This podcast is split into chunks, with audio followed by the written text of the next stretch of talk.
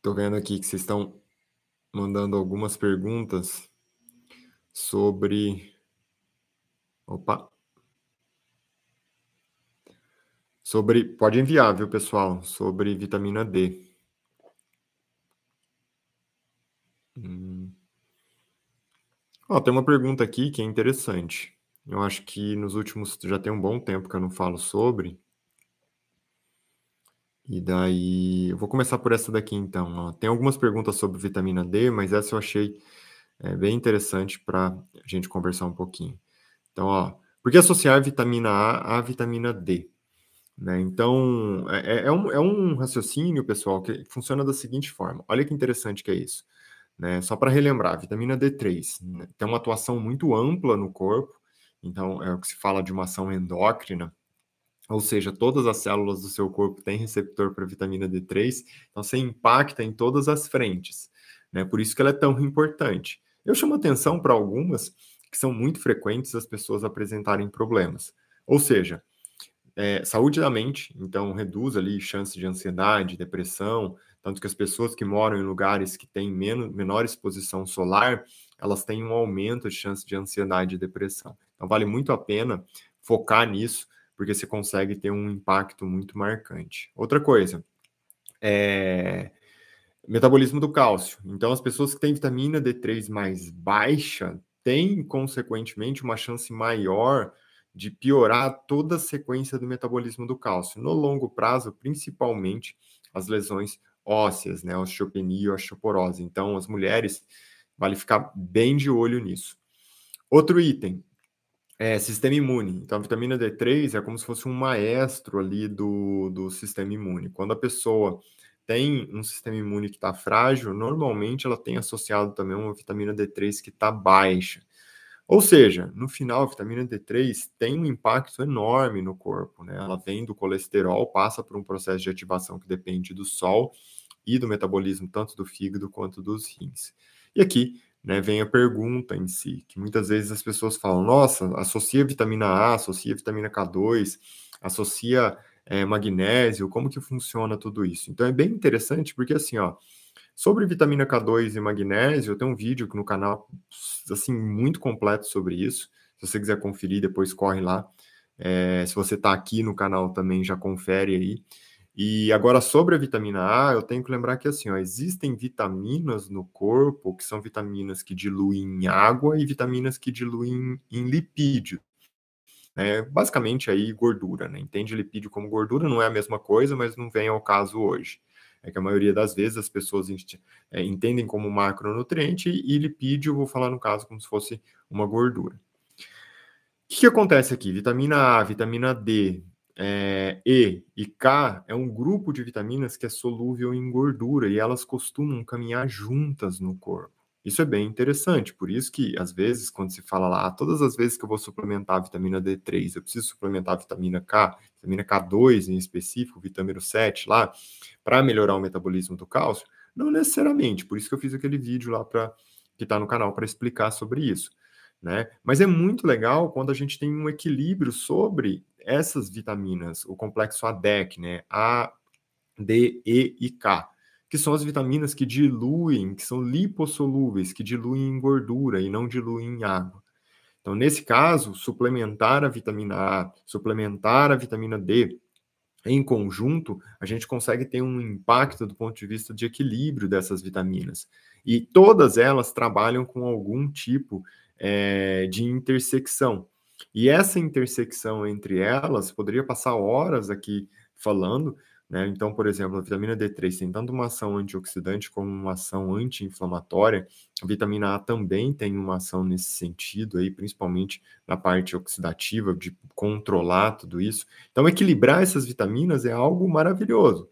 Quando nós pensamos do ponto de vista ali de uma, uma linha, né, é, de rotina de vida mais natural, uma alimentação natural, exposição solar, a gente consegue equilibrar tudo isso sem né, necessidade de ficar raciocinando, nossa, eu tenho que suplementar 5 mil unidades de vitamina D3, 100 microgramas de vitamina K2, tantas unidades de vitamina A. Não, não, pensa primeiro no simples, uma boa alimentação, uma boa rotina de vida com exposição solar, hidratação e tudo mais. Se você precisar, mais adiante, né? Porque tem gente que me manda mensagem todos os dias aqui que eu é, é, fico muito feliz, inclusive, com isso. Nossa, quando eu moro num lugar que não tem exposição solar, não tem sol, lugar frio, o que, que eu faço? Aí sim, suplementa, tal, usa essa estratégia, segue com exame de sangue. Então é por aí que, que segue o raciocínio. Mais uma vez, poderia passar horas falando dessa união entre as vitaminas lipossolúveis, vitamina A e vitamina D, K2, tudo isso junto. Mas eu quero passar o que você precisa, né? O, o, o Flamion, a parte nobre mesmo que você consegue colocar em prática na sua vida. Vamos ver aqui outra pergunta, pessoal. É...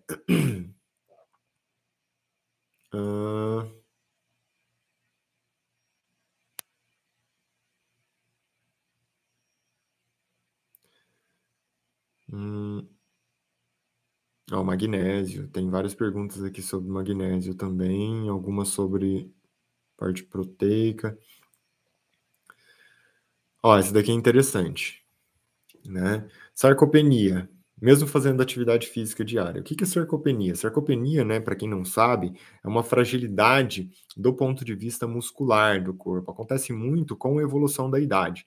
Então, conforme o processo de envelhecimento ele acontece no corpo, a gente tem uma tendência, né, a cada 5, 10 anos você vai perdendo ali 5%, 10% de massa é, magra do corpo, você tem uma tendência a perder essa massa magra. Então, por isso que o idosinho lá, ele não consegue caminhar, não consegue levantar da cama. Por quê? Por que, que ele não consegue levantar da cama? Ah, porque ele teve uma lesão do sistema nervoso central? Não necessariamente. Às vezes ele está com o sistema nervoso central ótimo, só que ele assim mesmo não consegue levantar. Não consegue porque tem fragilidade muscular falta parte estrutural. Isso é sarcopenia, óbvio, num processo muito mais avançado. O que, que eu preciso, então, é, é raciocinar? Como que é o, o, passo a passo aqui ligado nesse, nesse ponto de vista né, da sarcopenia? Eu tenho que entender o seguinte, pessoal. É, se o processo de envelhecimento eu já vou perder massa magra, né, e massa magra depende de, de o nutriente que é estrutural no corpo, no caso proteína, e para ser mais específico, não necessariamente proteína em si, mas aminoácido, aqui começa a, a chegar no raciocínio da sarcopenia. Então é algo assim, ó, existem aminoácidos naturais e aminoácidos essenciais. Todos eles vêm de proteínas. Né? Qual que é a diferença? O aminoácido natural, seu corpo consegue produzir, se tiver em falta. O aminoácido essencial tem que vir do externo, então tem que vir da sua alimentação. Né? O que acontece frequentemente é que, assim, ó, imagina que quando você é jovem, você tem vários processos metabólicos acontecendo o tempo inteiro de construção. Joia? Então, ó, olha que interessante isso. O processo de construção lá da massa magra acontece várias vezes por dia, porque você é jovem e tem um metabolismo que está girando ali constantemente. Com a evolução da idade, o que acontece é que esse processo metabólico vai caindo. Né? Todo mundo que já evoluiu aí na idade sabe disso inclusive para construção de massa magra. Então, qual que é o ponto aqui? Se lá quando você era jovem, você tinha uma demanda metabólica que estava acontecendo o tempo todo, em algum momento faltou matéria-prima, que são os aminoácidos aqui, por exemplo, não tem problema, daqui a pouco você constrói novamente e aí você vai ter essa oferta de matéria-prima. Quanto mais a gente envelhece, né, reduz esse processo metabólico. Ele cai. Então, se antes você construía lá 10, 20 vezes por dia, agora você vai construir duas. E se nesse processo de construção faltou matéria-prima, perdeu, vai ficar só para o próximo. Então, diante disso, existe uma estratégia que é o seguinte: uma boa suplementação de aminoácido essencial. Por que só aminoácido essencial? Porque aminoácido natural você produz se precisar. De aminoácido essencial, muda o jogo. Porque quando você tem essa oferta de aminoácido essencial, você não perde mais esse processo metabólico que agora está mais lento. Se antes você, mais uma vez, construía 10 vezes por dia, agora você vai construir duas, nessas duas vezes, cara, você não pode ficar sem matéria-prima. Senão só depois, só no outro dia. Então começou ali o processo, se você suplementa, não falta, você não, não deixa de construir. Não deixa de construir o quê? Massa magra. A recuperação da sarcopenia é um negócio assim muito marcante do ponto de vista que depende de, de uma boa fonte alimentar. E isso é fantástico.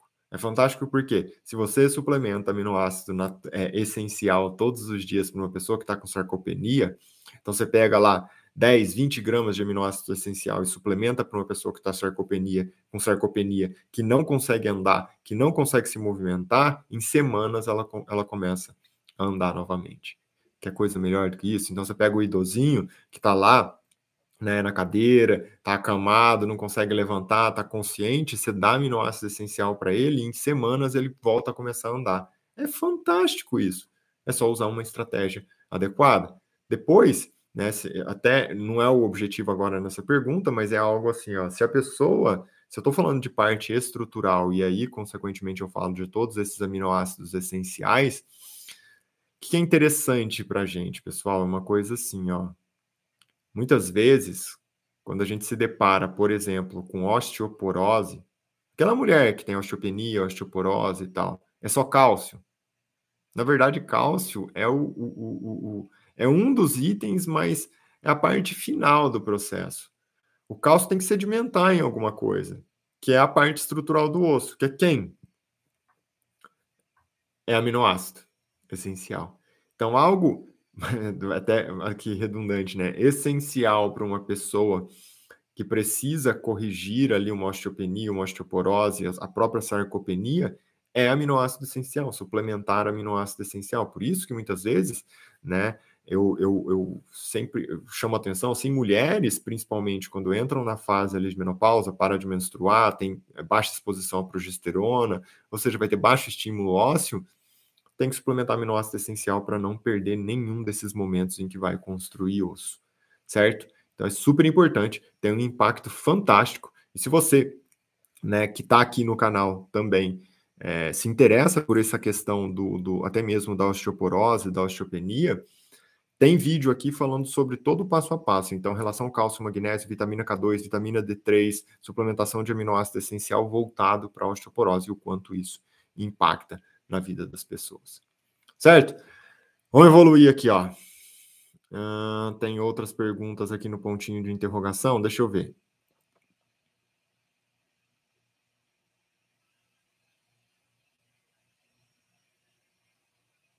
Deixa eu ver.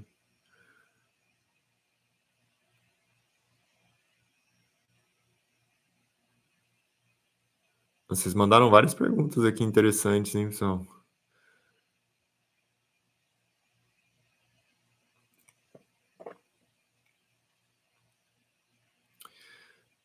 Tem uma pergunta aqui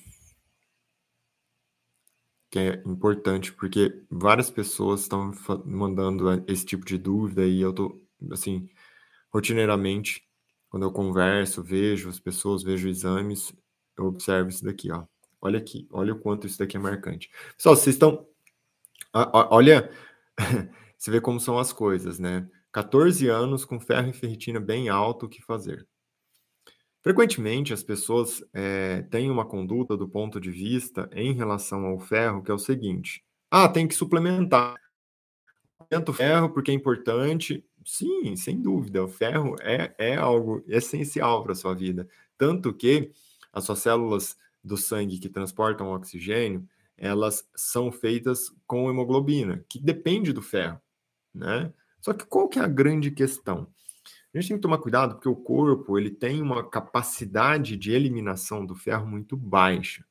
É uma dificuldade muito grande. O corpo ele consegue, né, é, metabolizar o ferro, tal, mas na hora de eliminar o ferro, o processo é muito, muito, muito frágil, né? Para todo mundo, isso é natural do corpo humano. Por isso, a beleza da natureza, né? Tudo dificulta a absorção de ferro, exceto uma coisa, que, que é, é, água dificulta a absorção do ferro, comida dificulta, fibra dificulta, carboidrato dificulta, é, proteína dificulta, gordura dificulta, tudo dificulta a absorção do ferro, exceto ácido cítrico, né? Que facilita a absorção do ferro. Então, no geral, tudo dificulta. Por quê? Porque o processo de eliminação é, é bem complexo. Né? O corpo tem dificuldade para eliminar ferro. Então, é muito comum a pessoa começar a acumular ferro, principalmente por duas vias. Olha que interessante é isso. Excesso de suplementação, né? Que eu tenho visto muito isso. As pessoas suplementam ferro para tudo. Tô cansado, suplementa ferro. Nossa, caiu o cabelo, suplementa ferro. Aí você vai ver, tá ferro altíssimo. E outra coisa, os alimentos são muito enriquecidos com ferro. Né? Se você for no supermercado, os alimentos processados, industrializados, sempre você vai olhar lá, tem ferro. é fortificado, enriquecido ali com, com ferro. E isso daí é péssimo, né? É até difícil falar isso, mas é uma coisa que assim, ó, por isso eu sempre fico conversando aqui com vocês do ponto de vista da importância do quanto é essencial você dar prioridade para comida de verdade. Né? Quando você fica com comida industrializada, processada, alimentos que são enriquecidos são enriquecidos também com ferro, e aí tem uma tendência das pessoas acumularem ferro no corpo. E de repente a gente começa a observar coisas como, por exemplo, crianças, jovens, com acúmulo de ferro. Né? Enquanto na realidade a tendência anterior era o acúmulo de ferro, uma ferritina aumentada, um ferro aumentado, mais comum em homens mais velhos. Por quê? Porque existe uma tendência no homem mais velho aumentar o ferro. É claro que existem estratégias hoje, né? Eu, eu, eu faço muito isso no dia a dia para reduzir o ferro nesses homens que têm um ferro que está aumentado, ferritina aumentada. Por quê? Qual que é a grande questão aqui? Quando o ferro aumenta, ele gera estado oxidativo no corpo. E esse estado oxidativo né, dificulta mais ainda a eliminação do ferro no corpo, que faz você acumular mais ainda e reter mais ainda e aumenta mais ainda o estado oxidativo. E tudo que aumenta o estado oxidativo no corpo piora a sua saúde. Todas as doenças crônicas estão associadas também a um processo oxidativo aumentado. Por isso a importância. Né? Qual é a ideia aqui? Aí às vezes as pessoas perguntam assim: nossa, por que que, que então está falando que é o homem mais velho tal, que tem tendência a acumular é, ferro, né, ficar com a ferritina mais alta. Você lembra que o ferro é usado para é, produzir célula sanguínea, certo? Ó, ferro produz célula sanguínea. Quando a, a, a, a, a pessoa né, tem essa, essa, é, é, esse processo natural acontecendo, na mulher, a ferritina tem uma tendência a ser mais baixa, o que é, o que é bom também, por que, que tem uma tendência a ser mais baixa? Porque a mulher tem menstruação todos os meses. Né? A menstruação, a, na menstruação, a mulher perde sangue e ela tem que construir novas células sanguíneas. Isso daí deixa ela com uma ferritina mais baixa, né? não expõe ela, consequentemente, a um estado oxidativo constante. Óbvio que tudo funciona em equilíbrio, mas aqui eh, eu poderia passar horas falando sobre isso, né?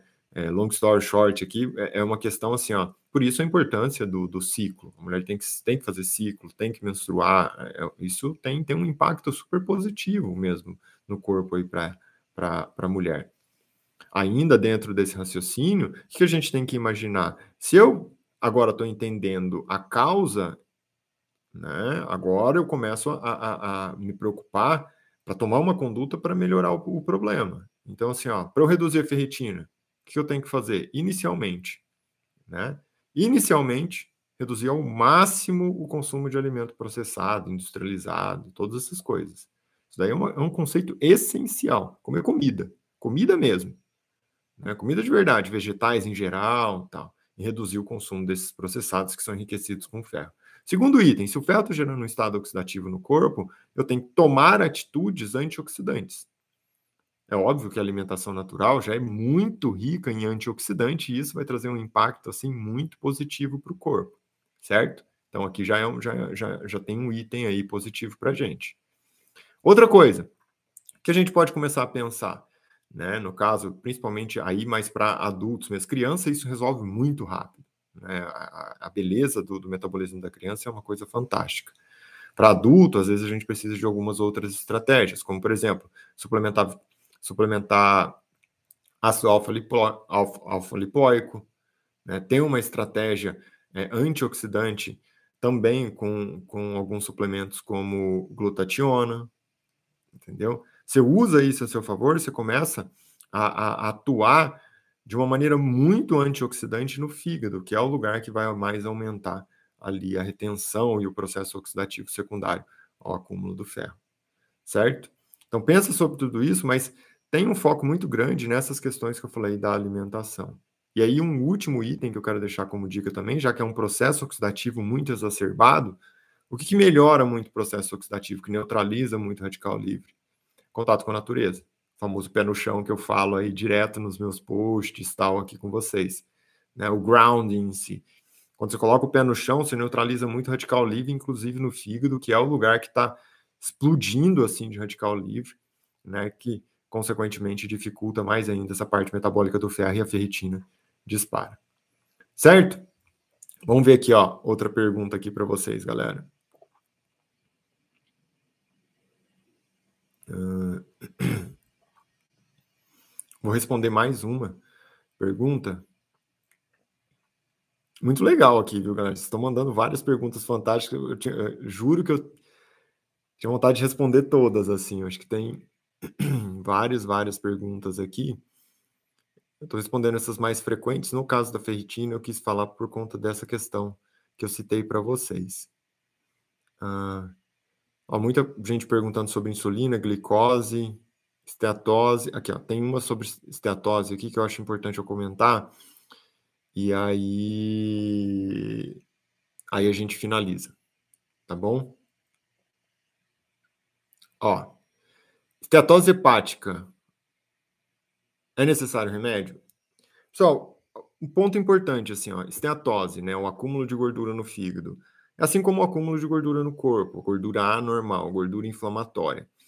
Então, qual que é a questão aqui para gente?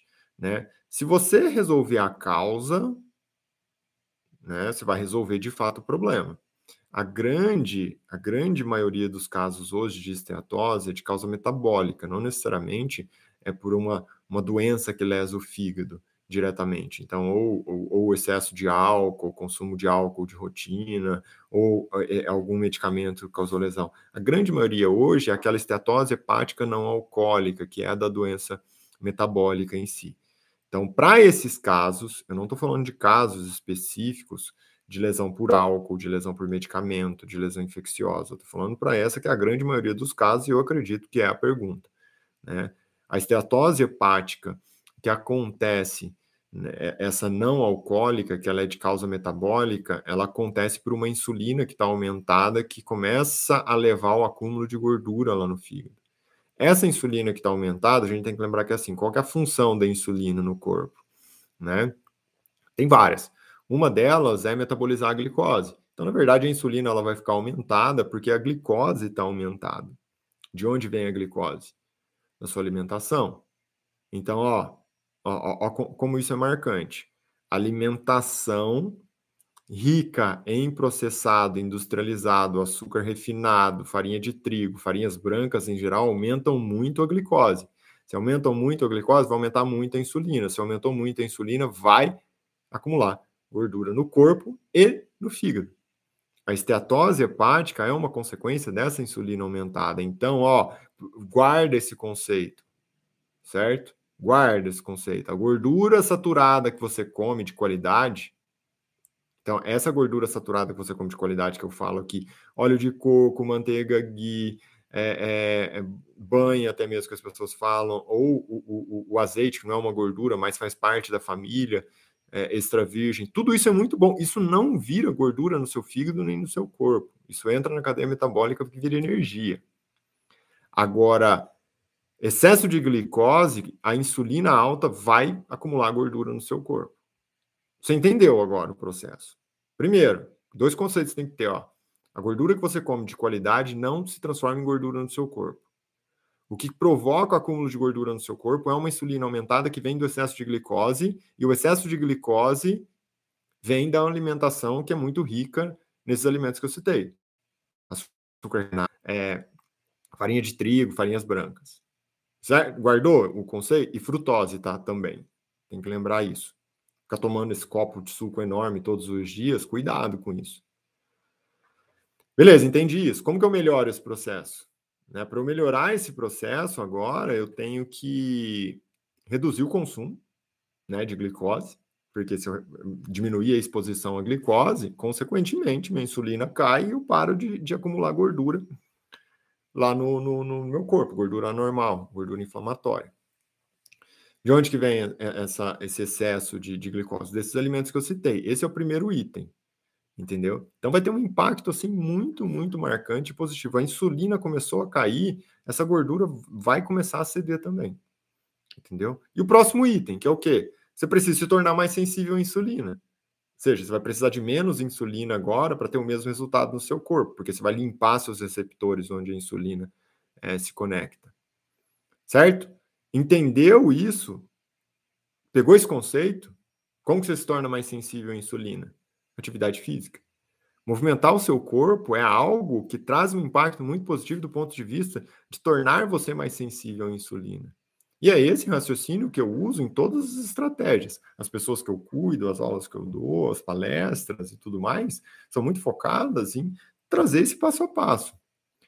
Né? Claro que tem, a, tem suplemento que ajuda, tem outras estratégias que ajudam? Tem, mas essas que eu estou citando aqui vão ter um impacto assim enorme na sua qualidade de vida.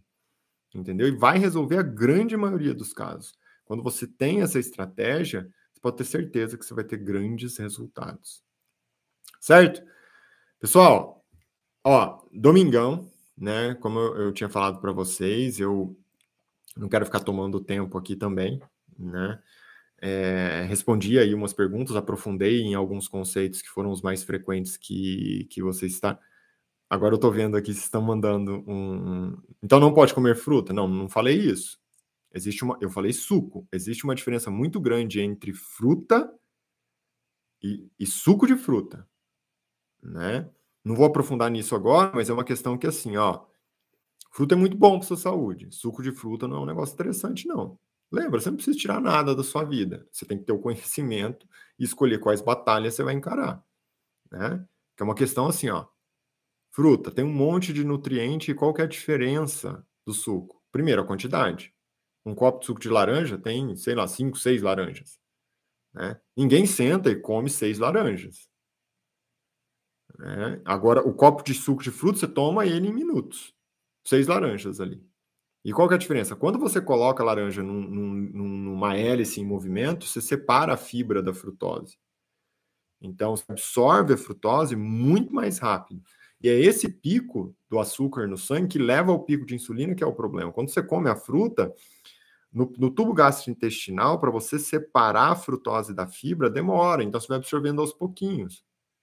Entendeu? E aí não gera aquele pico e você não vai ter aquele problema. Então, cuidado com essa história. É, é, é, é claro, assim, ó. Tudo que é natural, é, desde que você saiba como você vai usar, é muito bom. Suco de fruta tem que ter muito cuidado, entendeu? Nessa questão. Principalmente se a pessoa tem esteatose hepática não alcoólica. Esteatose hepática não alcoólica, ficar tomando suco, um copo de suco de fruta várias vezes por dia, isso não faz sentido. Né? Ah, significa que eu nunca mais posso tomar um suco? Não, não estou falando isso, mas se você quer resolver, resolve o problema primeiro. Depois você está bem, um copo de suco de fruta não vai trazer impacto para você. É o que eu falo. Exceto se a pessoa tem alergias, eu falo muito sobre o glúten, por exemplo, que é muito marcante. Se a pessoa não tem alergia, não tem doença celíaca, ela consumir um, um, uma pizza, alguma coisa ali esporadicamente, vai trazer um impacto para a saúde dela? Não vai, é algo muito tranquilo. Agora, as pessoas começam a confundir, né? A exceção com a rotina. Porque aí daqui a pouco tá comendo pizza todos os dias, daqui a pouco, ah, o suco que era para tomar esporadicamente, está tomando todos os dias. Então, sob meu ponto de vista, o que, que eu acho? O que, que eu acho que é interessante? Se você está com obesidade, sobrepeso, gordura no fígado, né? Você ficar tomando suco de fruta todos os dias, acho que não é o caminho. Agora, resolveu isso, está com insulina baixa, não tem sobrepeso, não tem obesidade, não tem estatose hepática, tomar um suco de frutas de vez em quando vai ser ruim? Pelo contrário, se você gosta, enjoy it, aproveita, você vai, vai ser algo até muito bom. Então essa é a estratégia, tá bom, pessoal? Acabei me alongando um pouquinho aqui para quebrar, para falar um pouco desse paradigma, porque às vezes as pessoas falam assim: ah, você falou que comer fruta é ruim. Eu não falei isso, não, tá? Pelo amor de Deus. Na verdade, nada é ruim. É só uma questão de você ter o conhecimento e usar ele a seu favor. E, inclusive, saber quais batalhas você vai encarar. É isso que é o objetivo. É isso que eu trago de estratégia sempre, e por isso que as pessoas que me acompanham, é, é, as pessoas que é, é, é, assistiram já uma aula minha, assistiram uma palestra minha, elas têm resultados. Né? Então, isso que é, que é o que, lembra, o que importa é resultado, o resto é conversa fiada. Né? Meu objetivo aqui não é chamar a atenção de ninguém, meu objetivo aqui é, é passar um conceito para você, para você ter resultado de fato, para você conseguir né, colocar em prática e ter resultado. É, é, é, essa é a conversa, certo? Então, pessoal, muito, muito obrigado por vocês que ficaram aqui comigo nessa live. Para todo mundo que estava aqui no canal também, muito obrigado. Né? é, é, logo aqui no, no, no, meu perfil tem ali o nosso calendário. Hoje eu mudei um pouquinho o horário, talvez eu, eu coloque essa live mais para o domingo, no período da manhã mesmo. E, mas eu aviso vocês, tá certo? Muito obrigado aí, vamos em frente. Vou deixar a live salva, vai ficar também no canal. É, envia para as pessoas. E vamos junto. Se você não me acompanha no canal, vai lá, dá uma força também porque estou dedicando cada vez mais ali para colocar conteúdos para vocês se aprofundarem, para vocês ganharem cada vez mais tração e conseguirem ter resultados muito bons. Afinal, sua primeira riqueza, sua primeira riqueza sempre vai ser sua saúde, porque sem saúde você não consegue fazer mais nada. Certo? Um abraço, bom domingo aí para todo mundo, fiquem com Deus e até mais, pessoal. Tchau, tchau.